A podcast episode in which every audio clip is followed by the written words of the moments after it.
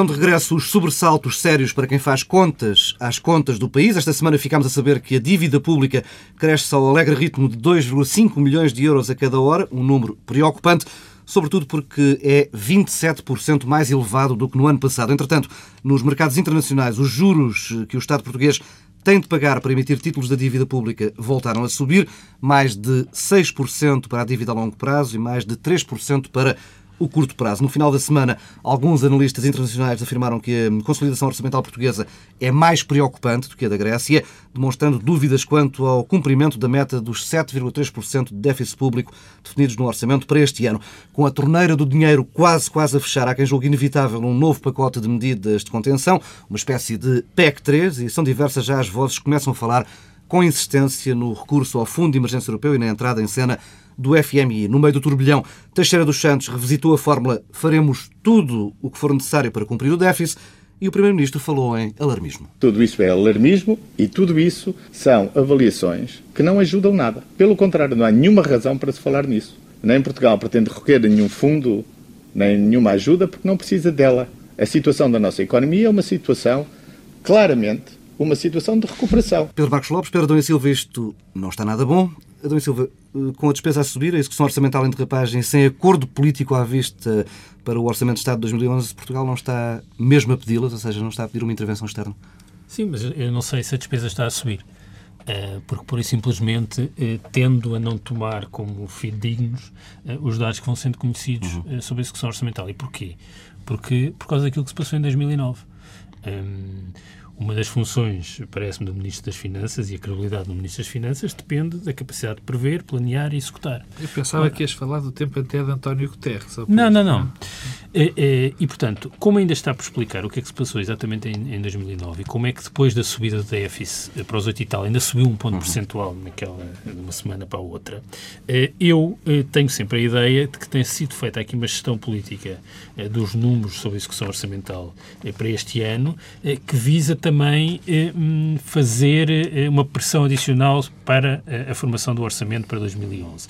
E, portanto, eu acho que. É um pau início... dois bicos, porque depois é, lá fora. É, é, é. Mas eu acho desde o início que este orçamento foi apresentado com um déficit previsto superior àquele que de facto era o objetivo. a coisa correr bem no final correr bem. Eu não sei se nesta fase isso é bom eh, ou não. E, portanto, há aqui eh, esta dimensão. Eh, e há um problema, eu diria que o principal problema político de José Sócrates hoje é o lastro que vem do ano 2009 da gestão uh, orçamental. Uh, e uh, José Sócrates diz: bom, isto é alarmismo e é preciso ter confiança. O problema é que é preciso dizer exatamente porquê que é preciso ter confiança e o que aconteceu em 2009 não contribui para, para, para a confiança. depois, ainda sobre a execução e sobre, e sobre o lado da despesa. Convém também recordar que nós, quando comparado eh, com a Espanha, com a Grécia, eh, principalmente com estes dois países e também com a Irlanda, as nossas medidas eh, mais duras só produzem efeitos no segundo semestre. Quer dizer, o acordo que houve foi para entrar em execução a partir de, do segundo semestre, hum. sendo que algumas das medidas nem sequer conseguiram entrar em vigor caso das escutas.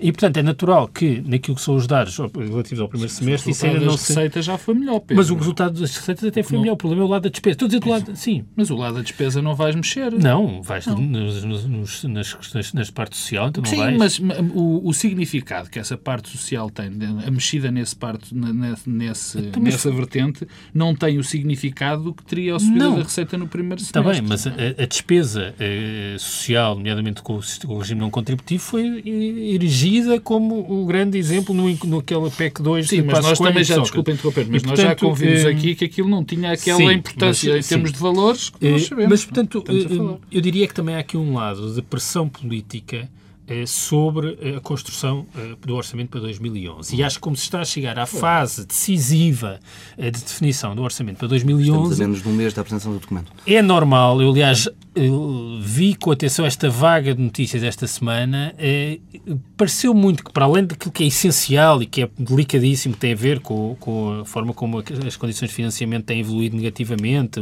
os juros sobre, sobre as obrigações, sobre os bilhetes de tesouro, tudo isso. E a banca não consegue financiar-se para lá e o crescimento E o crescimento da, da, da exposição da, da, banca portuguesa ao financiamento no, no, pelo BCE, é tudo isso, mas para além disso há uma dimensão política que tem a ver eh, com o modo como eh, é colocada pressão para a definição orçamental para 2011 eh, eh, no contexto do governo, no contexto da relação entre o governo e os partidos da oposição, porque há muitas formas de cortar na despesa, é, são muito diferentes.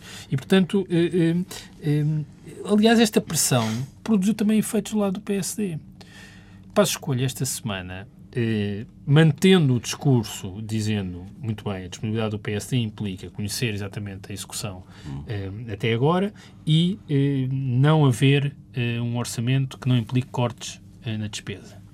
A escolha esta semana já teve uma pequena nuance, porque já veio dizer aceita aumento de impostos se houver cortes na despesa. Não, isso Entretanto, foi, emendou, isso foi negado. emendou a mão depois na Bem, entrevista à RTP. Bom, oh, Só ouviste a primeira parte, Pedro. Bom, mas é, é, o problema com o passo escolha é que sobre estes assuntos está sempre a emendar a mão. A boca para a verdade. Está sempre, pois, não é isso. É, oh, oh, Paulo e Pedro, é verdade. Paulo e Pedro é alguma coisa. é, mas a, a, a, verdade é que sobre isso, sobre as questões que eu próprio tenho definido como essenciais eh, para a discussão orçamental, já, já andou para a frente e para trás em todas elas. Eh, e, portanto, eh, agora, tudo isto Acho que há uma dimensão política, há uma dimensão política interna, há uma dimensão política interna ao governo, a tensão entre Teixeira dos Santos e os restantes ministros. Eh, acho que estas notícias desta semana podem não ser independentes eh, disso. Eh, eh, José Sócrates está hoje fragilizado politicamente por força daquilo que foi a atuação de Teixeira dos Santos em 2009. Eh, e há um problema adicional que é muito grave, que é a possibilidade de nós nos afastarmos de Espanha do ponto de vista do nosso financiamento. Eh, uma coisa. Está a parecer o Benfica. Já uma coisa... já tantos bodes expiatórios não, não é que eu já nem sei, eu já nem sei por onde com... pegar. Não, mas isto não tem nada a ver com bodes expiatórios, atenção. Eh, é que uma coisa é nós estarmos acompanhados pela Espanha. E aí mas os mercados têm um cuidado. não estamos não, mas aí, até aí, da Espanha, porque é, até aí, que... é isso, é isso. Eh, eh, os mercados eh, aí vão tendo cuidado, porque um risco sistémico de haver um problema com o financiamento da Espanha é completamente diferente. Agora, Portugal ficar isolado da Espanha é muito problemático e pode agravar a nossa situação. Podemos ir já aí. Pedro Marcos Lopes, há alarmismo ou não, como diz José Sócrates?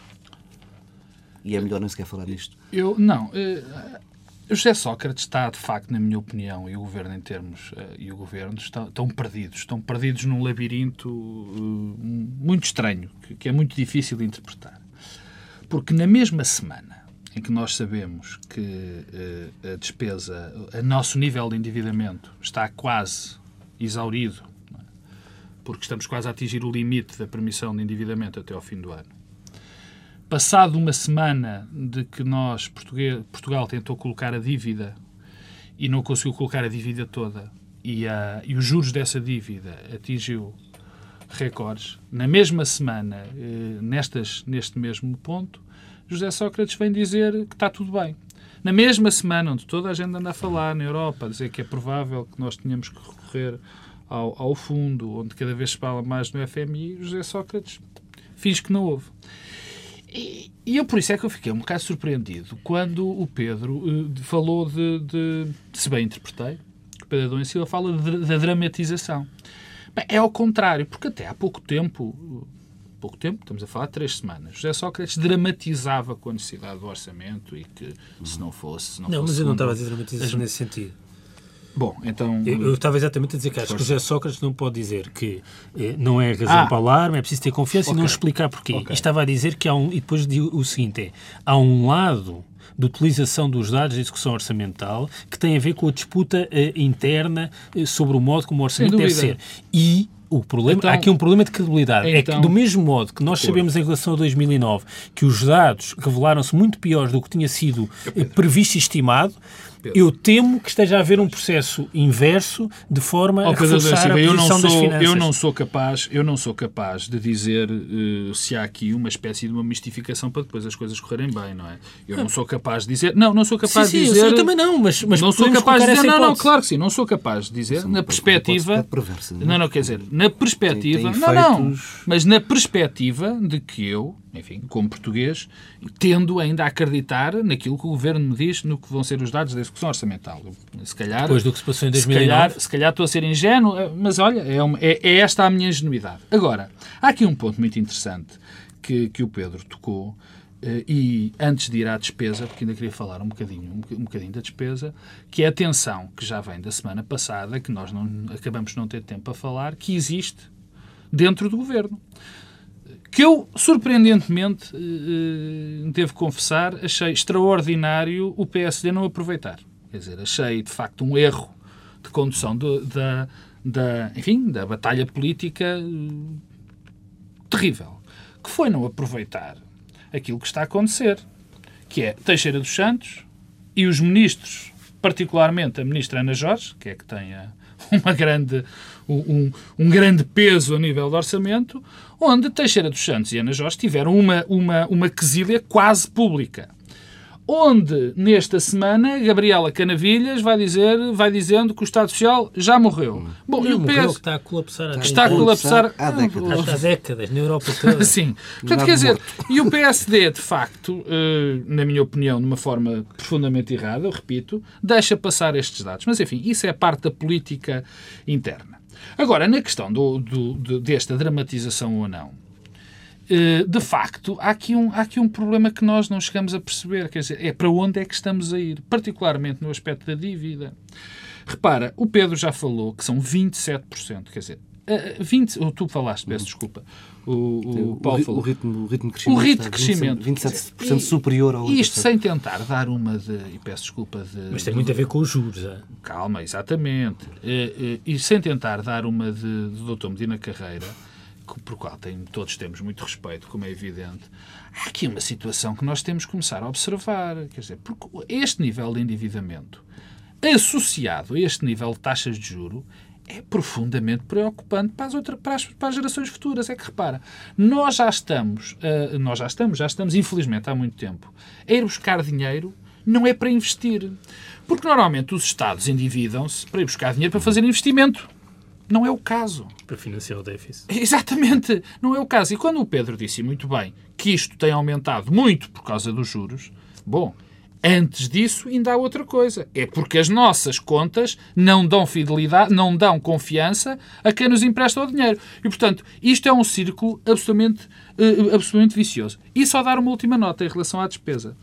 O que é complicado na despesa, o que é que é complicado na despesa é que o que está a subir é a despesa corrente.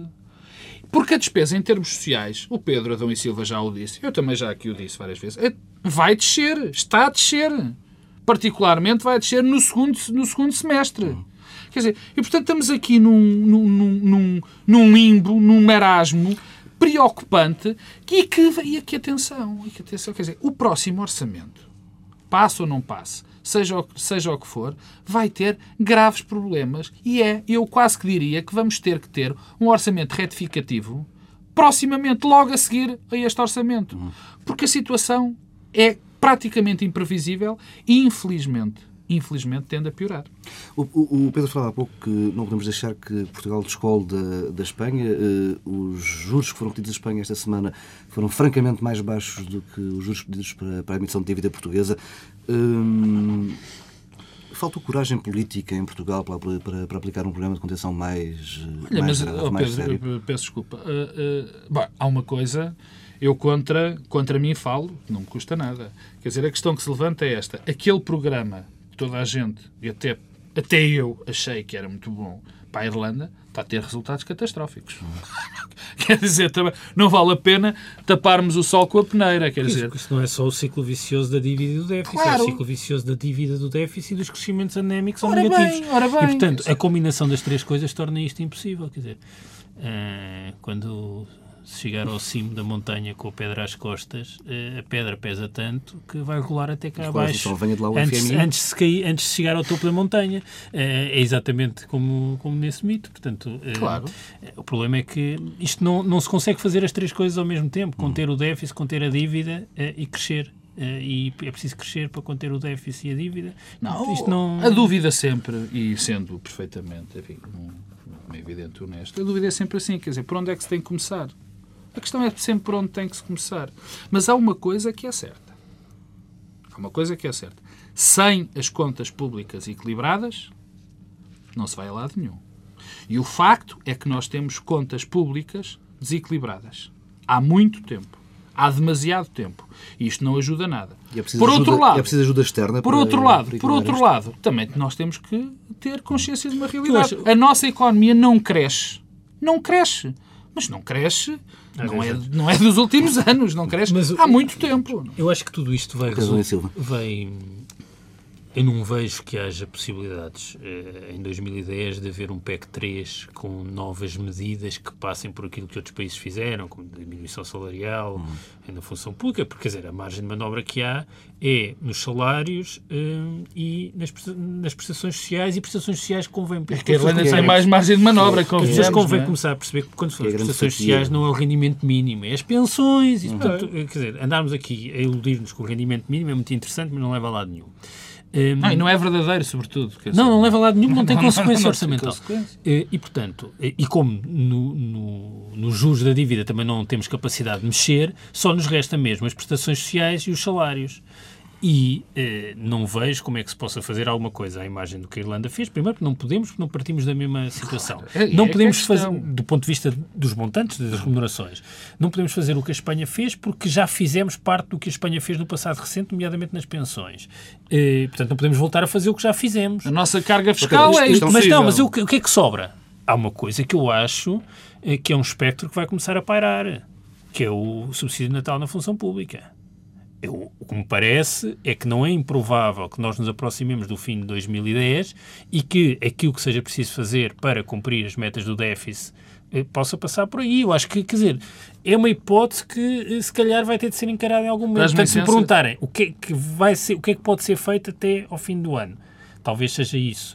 Eh, há uma solução que não foi tomada em 2010 eh, e que pode ter de ser tomada em 2011, que tem a ver também com os salários na administração pública, eh, em que se pode optar por algo que tenha a ver com eh, congelamento ou até diminuição a partir de questão X aqui, Pedro, e é- Não, não nós podes ou em vem termos alguém de fora constitucionais. decidir? Em termos constitucionais, tu não Não, podes. ainda não, acho que não estamos Não nessa estamos fase do, do- do alguém de fora. Isso aí não me...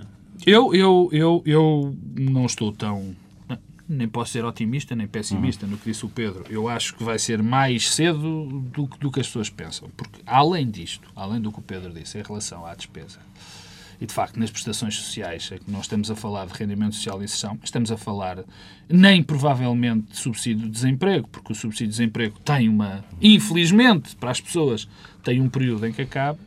Eu espero que não haja uma espécie de vertigem que Passos Coelho já veio negar aquelas palavras, portanto, eu dou como certo isso, que haja a vertigem do, do aumento de impostos. Da última vez que Teixeira dos Santos disse que faria tudo o que fosse Da- necessário. Claro, está bem. eh, Da- e é dias- verdade. Dois dias depois. Aumentar os eh, impostos. aumentar A vertigem dos do, do, do, aumento dos impostos. Porque o aumento dos impostos é absolutamente dramático para, para, para, o, para o Estado da Economia.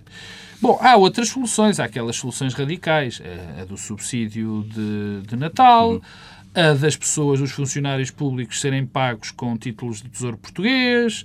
Há uma infinidade de medidas, mas são medidas. Vamos lá ver se a gente se entende. São medidas que não resolvem Não- não estruturalmente não são o E tem um problema. efeito, e tem um efeito E tem um- negativo ponto- sobre, ponto sobre o crescimento E económico. tem um efeito sobre o crescimento. Estruturalmente não resolvem rigorosamente nada.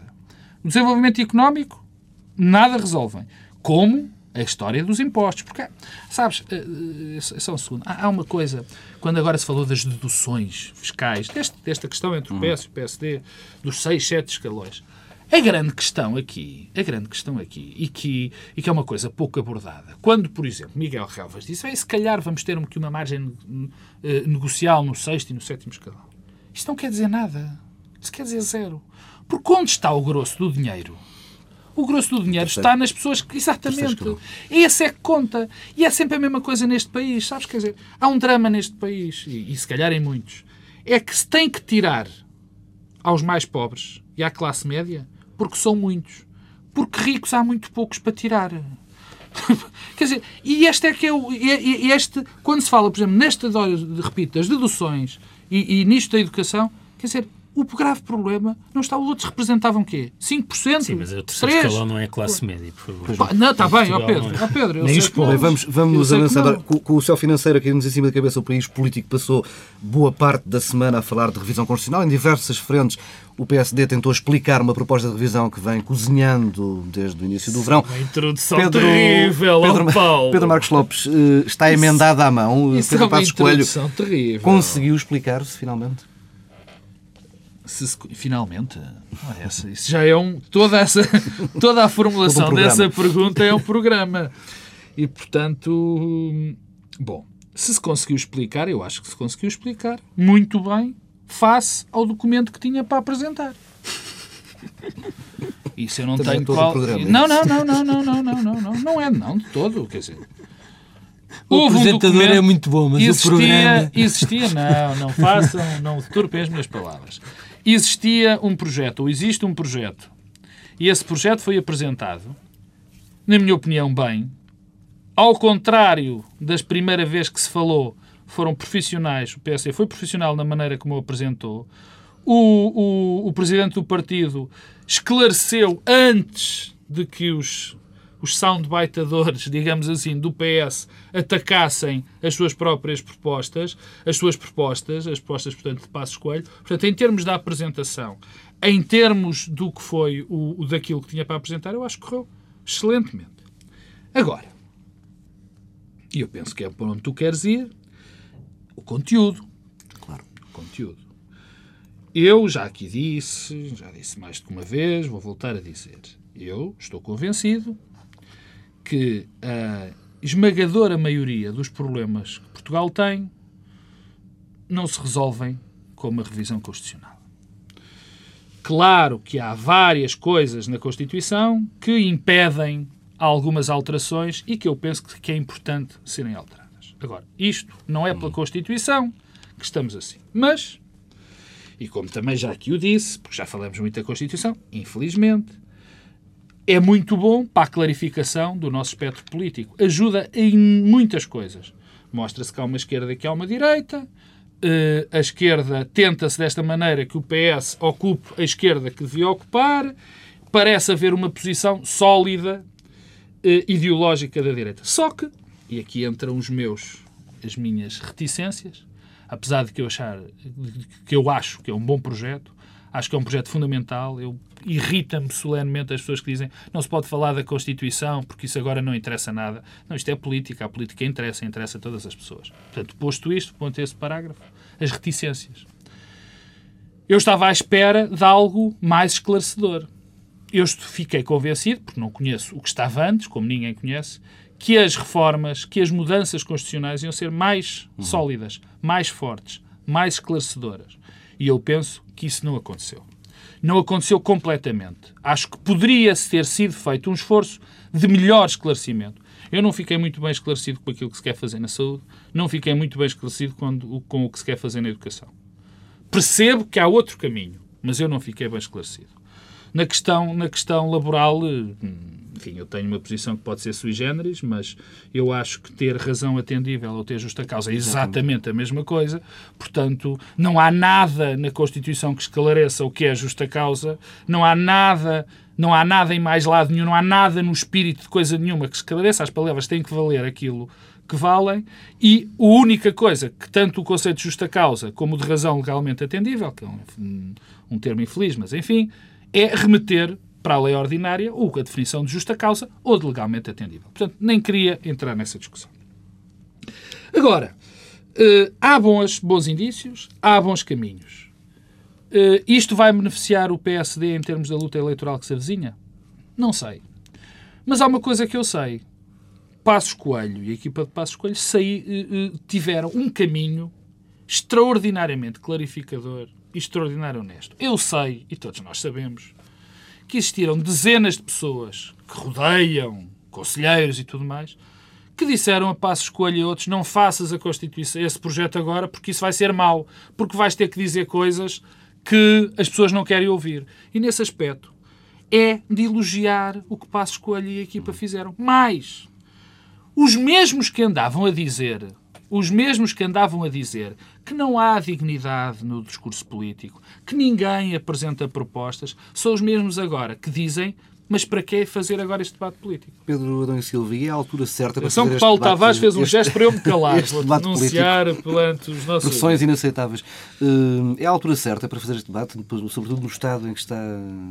Isto é outra financeiro. pergunta que é todo um E programa, eu Paulo responder por Tavares. mim. Hum, não, claro, isso quer dizer, é, é difícil defender, do ponto de vista da oportunidade, a proposta de Passos Coelho, um, o que é que o PSD tem feito nos últimos meses? Tem-se, tem-se auto-justificado, tem dito que é culpa dos socialistas e tal, não sei o quê, que andam a deturpar. Mas a verdade é que isto desfoca. E a verdade é que desfoca a, a tarefa da oposição, eh, desfoca das prioridades dos portugueses eh, e eh, cuidado com as quedas nas sondagens, porque muitas vezes elas não são recuperáveis e eu acho que isto é, é, uma nódoa no sentido não pejorativo, mas é uma marca que vai ficar associada à paz escolha da qual ele nunca se vai libertar. E tem consequências eleitorais. Eh, eu acho que a proposta foi apresentada de um modo incrivelmente atabalhoado nos últimos meses. Continua a ser. O conteúdo revela pouquíssima maturação. Quando fazem correções, ainda é pior do que a versão anterior. Eh, e Passos Coelho tem, de facto, revelado um comportamento errático. Ou seja, tanto eh, defende o projeto, como depois tem uma sequência de recusa em que prefere não falar. Agora, eu diria que isto tem vantagens. E sou muito sincero. Uma das marcas principais do sistema partidário português é alguma indiferenciação, a indistinção, pouca distinção entre os dois principais partidos. Muito mais do que todos os outros países aqui à nossa volta. A proximidade, eh, do ponto de vista daquilo que as pessoas acham sobre os partidos, entre PS e PSD é muito maior do que entre o PP e o PSOE, ou entre o PASOK e a Nova Democracia na Grécia, ou entre a Força Itália e os democratas Isto vai clarificar. eh. E, portanto, isto afasta. E ao afastar tende a mobilizar mais, porque dá sentido ao voto, as pessoas percebem para que é que estão eh, a votar. Mas isso não é apenas a coisa. Portanto, isso obriga. O PSD reposiciona-se e o PS automaticamente também tem de o fazer. Aliás, tem-se visto, eh, temos José Sócrates com um discurso a tentar colocar o PS mais ancorado à esquerda para crescer ao centro, quando tradicionalmente o que o PS tem é uma ancoragem ao centro para crescer à esquerda tem revelado imensas esquizofrenias no interior do PS e do governo, porque o José Sócrates faz isto e depois eh, Luís Amada parece a dizer: não, não, não, o PS e o PS são muito parecidos, é de se entender. Não estamos a falar de Manela Alegre, Gabriela, falar de Gabriela, esquizofrenia. Gabriela Canavilhas a dizer que isto colapsou há 30 anos, quando o José Sócrates anda todos os dias a dizer que esta é que é a marca do PS. Portanto, isto tem esse lado irónico. Mas em todo o caso, esquecendo a espuma dos dias, isto eh, ancora os partidos numa lógica diferente. Não menos importante. Onde é que o PSD e o PS se diferenciavam no passado? Nos temas dos costumes, ou seja, o PS e o PSD, no que tinha a ver com a presença do Estado na economia, tinham posições muito semelhantes, nas questões sociais tinham posições mais ou menos semelhantes, quer dizer, com diferenças, mas, mas eram, havia muita Pá, Deixa-me fazer-te uma pergunta que eu esta não resisto. Tu, com esse discurso, percebes perfeitamente que estás a, a empurrar o presidente Cavaco Silva para o Partido Socialista. Sim, calma. Tens noção disso? Não, a dizer, tradicionalmente o PSD. Eh, E o que é que se diferenciavam? Nos costumes. Ou seja, o PSD tinha uma afirmação muito mais conservadora nos temas que têm a ver com a família, eh, com as opções individuais, eh, com sobre a escolha nas dimensões que têm a ver com a vida. E na autoridade. Ou seja, projetar uma ideia de segurança e autoridade eh, por relação eh, eh, à esquerda, eh, com menos preocupações com a autoridade do Estado. PS. Eh, e Passos Coelho escolhe fazer a ruptura nos temas económicos e sociais, aliás, convergindo muito mais com o PS nos temas dos cos- costumes. Eh, Passos Coelho já disse umas vezes que era a favor do casamento entre pessoas do mesmo sexo, outras vezes já disse que não, mas isso também começa a ser uma marca. Agora, nós podemos achar Pedro quer vender esta ideia. nós podemos achar que não há um bloco social maioritário para, para apoiar uma- um posicionamento do PSD mais liberal. Eu acho que não há. Eh, Podemos achar eh, que isto encosta Sim, é muito o outra PSD questão. à direita. É Eh. Podemos achar que o PSD escolheu o instrumento errado, ou seja, a Constituição eh, é um produto eh, histórico e de um período histórico concreto da nossa sociedade, eh, mas é também o resultado e deve refletir um consenso amplo, e, portanto, nada disto vai ser aprovado. Mas esta definição programática do PSD é eh, positiva e eu acho que isso, que isso é bom. Até, até por isso, por, por- por olhar para o lado e ver o PS Mas- desinteressado desta visão constitucional, é a altura licença. para este tipo de Dás-me licença. Não. Não, não. É Queres fazer uma coisa sobre Cavaco? Força. Estavas a Não, falar não. sobre Cavaco? Nós já vamos falar sobre, o- sobre, o- sobre, o- o teu A candidato. melhoria Não se vamos incontestável. Vamos falar sobre o Não, candidato. quer dizer qualquer coisa sobre a melhoria incontestável. O teu candidato. Não, não, isso aí não há perigo. Eu, Muito- rapidamente, neste, não, não, não, não, é que isso é só dois minutos. Eu queria, eu, eu queria esclarecer uma coisa que disse há bocado e que, que ficasse marcado. Eu queria, eu, na sequência, eu já eu concordo inteiramente com isto que o Pedro disse em relação à clarificação, já o dissemos, eu acho que isto, isto, é, isto é o grande contributo. Eu só queria que fosse, tivesse sido um bocadinho mais clarificador, porque acho que há pontos em que não foi feita exatamente a clarificação. Portanto, o Pedro Marcos Lopes queria enviar o PSD para os 10%. Não, não queria enviar os, não queria nada enviar o PSD para os seus. Eu só queria que fosse mais claro. Sei, mais claro mesmo, quer dizer, porque eu preciso saber mais sobre a saúde e a educação, por exemplo, nesses temas. Ah, oh, e há só um tema que eu só dizer quero... uma coisa sobre saúde e educação que é relevante e é uma discussão que ninguém tem tido. Tem que estar tudo a discutir no plano eh, ideológico. E eu gostava de saber, Pois. com condições de financiamento como é que nós temos e com o problema do endividamento que nós temos, como é que o PSD tencionava fazer a transição para o regime que propõe? Como é que Era- financiava era ao mesmo tempo o Estado era e as famílias? exatamente isso, Porque, era porque isso. ó Pedro, recordamos que no passado, há 4 ou 5 anos, quando foi a discussão da reforma da Segurança Social, Sei perfeitamente o que eh, tu vais Marcos Mendes dizia que ia fazer Claro, a transição claro. para um sistema de capitalização através da emissão de dívida. E eu gostava de saber se o PSD continua a fazer estas transições eh, Vamos- de modelo de política pública radicais, Vamos- vamos- endividando ainda vamos- mais. vamos- isto, isto tem, vamos- custos, tem custos de financiamento e Vamos, tesouraria vamos, felizmente, vamos felizmente ter muita, uma, uma oportunidade para, para fazer isso. Olha, Não, felizmente não vamos ter a vamos, oportunidade vamos, vamos ter a oportunidade. Vamos ter a oportunidade porque os processos, como tu sabes, os processos de revisão constitucional são lentos. Lentos. Porque as próprias. E isso até é bom, numa determinada forma de ver. E, portanto, o que é elogiável, outra das coisas que é elogiável, é que é preciso. Eu, eu, eu refuto, eu, eu faz muita impressão esta história de que isto é um mau instrumento para debate político. Não é verdade. Porque num país onde a Constituição é programática, é evidente que isto tem que ser tema de debate político. Porque a Constituição programática tem, na sua essência, uma vontade de tocar em todas as questões Não da estás a sociedade. respeitar o princípio da Todas- melhoria incontestável. Não, não.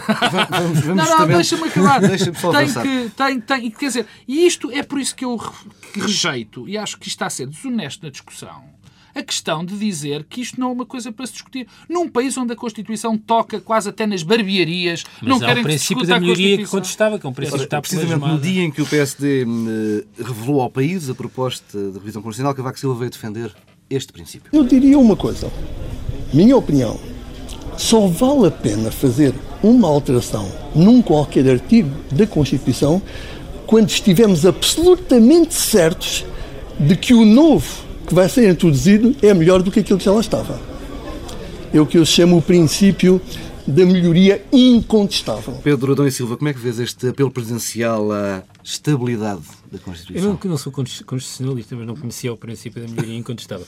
Hum, eu acho que o que é mais relevante nisto é, hum, agora, é, há aqui uma disputa, uma marcação passo a passo entre Passos Coelho e Cavaco Silva todas as semanas tem novos episódios.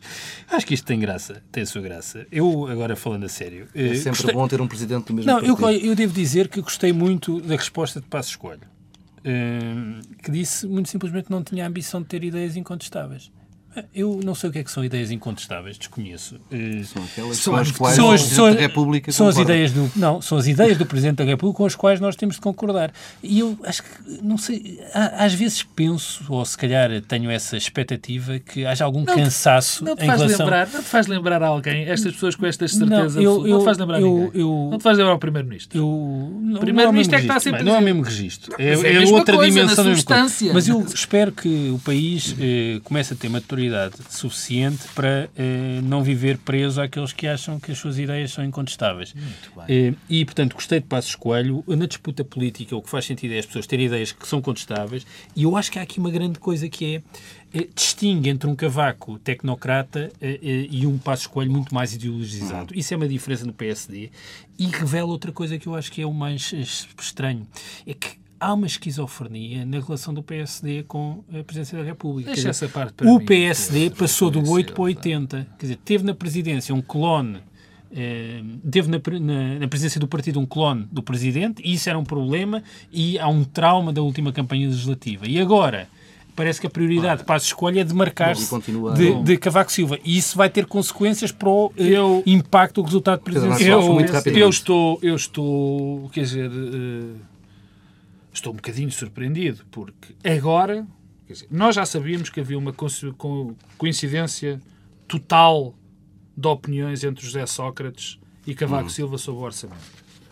Agora ficamos a saber que há uma coincidência quase total no tipo de discurso. O Sr. Primeiro-Ministro e o Sr. Presidente da República, sempre da mesma forma, sabem sempre o que é que é melhor para todos nós. E isto é um- é- é- é- cria uma situação quase paradoxal, porque neste momento o Partido Socialista tem um candidato de facto à presidência da República, que se chama Cavaco Silva. O Bloco de Esquerda, bem, o Partido Socialista agora já nem disfarça. Sérgio Sousa Pinto, numa, enfim, num discurso que eu posso reputar de bastante infeliz na Assembleia da República, bastante, bastante exaltado até, quase que bateu no deputado do Bloco de Esquerda e contra uma coisa de que Manuel Alegre tinha dito. Portanto, há aqui uma situação curiosíssima. Cavaco Silva é o candidato do Partido Socialista, cada vez estão mais unidos. Vai é, ser uma campanha é extraordinário. Não, é uma campanha extraordinária, quer dizer, há uma coincidência total, é o orçamento, agora até nestas pequenas coisas. Cavaco Silva está a fazer uma oposição violenta a Passos Coelho, como José Sócrates. Todos os dias tenta dizer mal, indiretamente ou diretamente, Passos Coelho. E o Manuel Alegre aparece perdido Há, neste há, por jogo. acaso há uma grande mudança nas últimas semanas. É que Passos Cavaco Co- Silva, que Cavaco esteve- Silva escolheu, deixa-me só acabar. Sim. Cavaco Silva, neste momento, escolheu de uma maneira absolutamente deliberada, deliberada, atacar Mas tudo o que Passos Coelho Não faz. é só isso, é que Tudo. Cavaco Silva entrou em campanha. Ah, no fundo, claro. Cavaco Silva está, está está a cumprir. Não, mas agora nas últimas semanas é uma espécie de guião de campanha eleitoral. Faz sempre o que é mais popular. Repara que surge um facto político e Cavaco Silva responde. Enquanto tínhamos um presidente muito ausente da agenda política cotidiana, agora não- sempre que há alguma coisa que dificulta o caminho para a reeleição, ele aparece a falar e responde. Ou seja, nem que seja chamando os Pedro, protagonistas. Procurador-Geral, havia um problema, chamou o Procurador-Geral logo Agora é no do princípio de setembro. Portugal. Chamou o Governador do Banco de Portugal. ontem. Mesmo que seja só uma coisa de conversa. Eh, apelou a que haja um orçamento de Estado. Descolou de passo escolha. Ou seja, tem havido aqui uma- um ativismo de Cavaco Silva eh, que mostra... bem, Mas, primeiro, curiosamente, sempre colado ao governo. Já reparaste? não Não, necessariamente. não, diz-me um necessariamente. exemplo que não tenha sido. Não, quer dizer, Sempre. Talvez governador colado do aos interesses do próprio Eu acho que, presidente eu, sinceramente, eu acho que Desculpa. o, o, o Cavaco Silva normalmente está colocado aos seus próprios interesses, não Era mais que colado aos próprios interesses do que aos Não interesses sejas terceiros. cruel dessa maneira. Não, mas cruel, cruel é, o que, é o que Cavaco Silva tem feito para as escolhas nas últimas semanas. É de uma enorme E crueldade. com esta declaração fecha- fechamos por aqui esta edição do Bloco Central. Regressamos para a próxima semana, à mesma hora.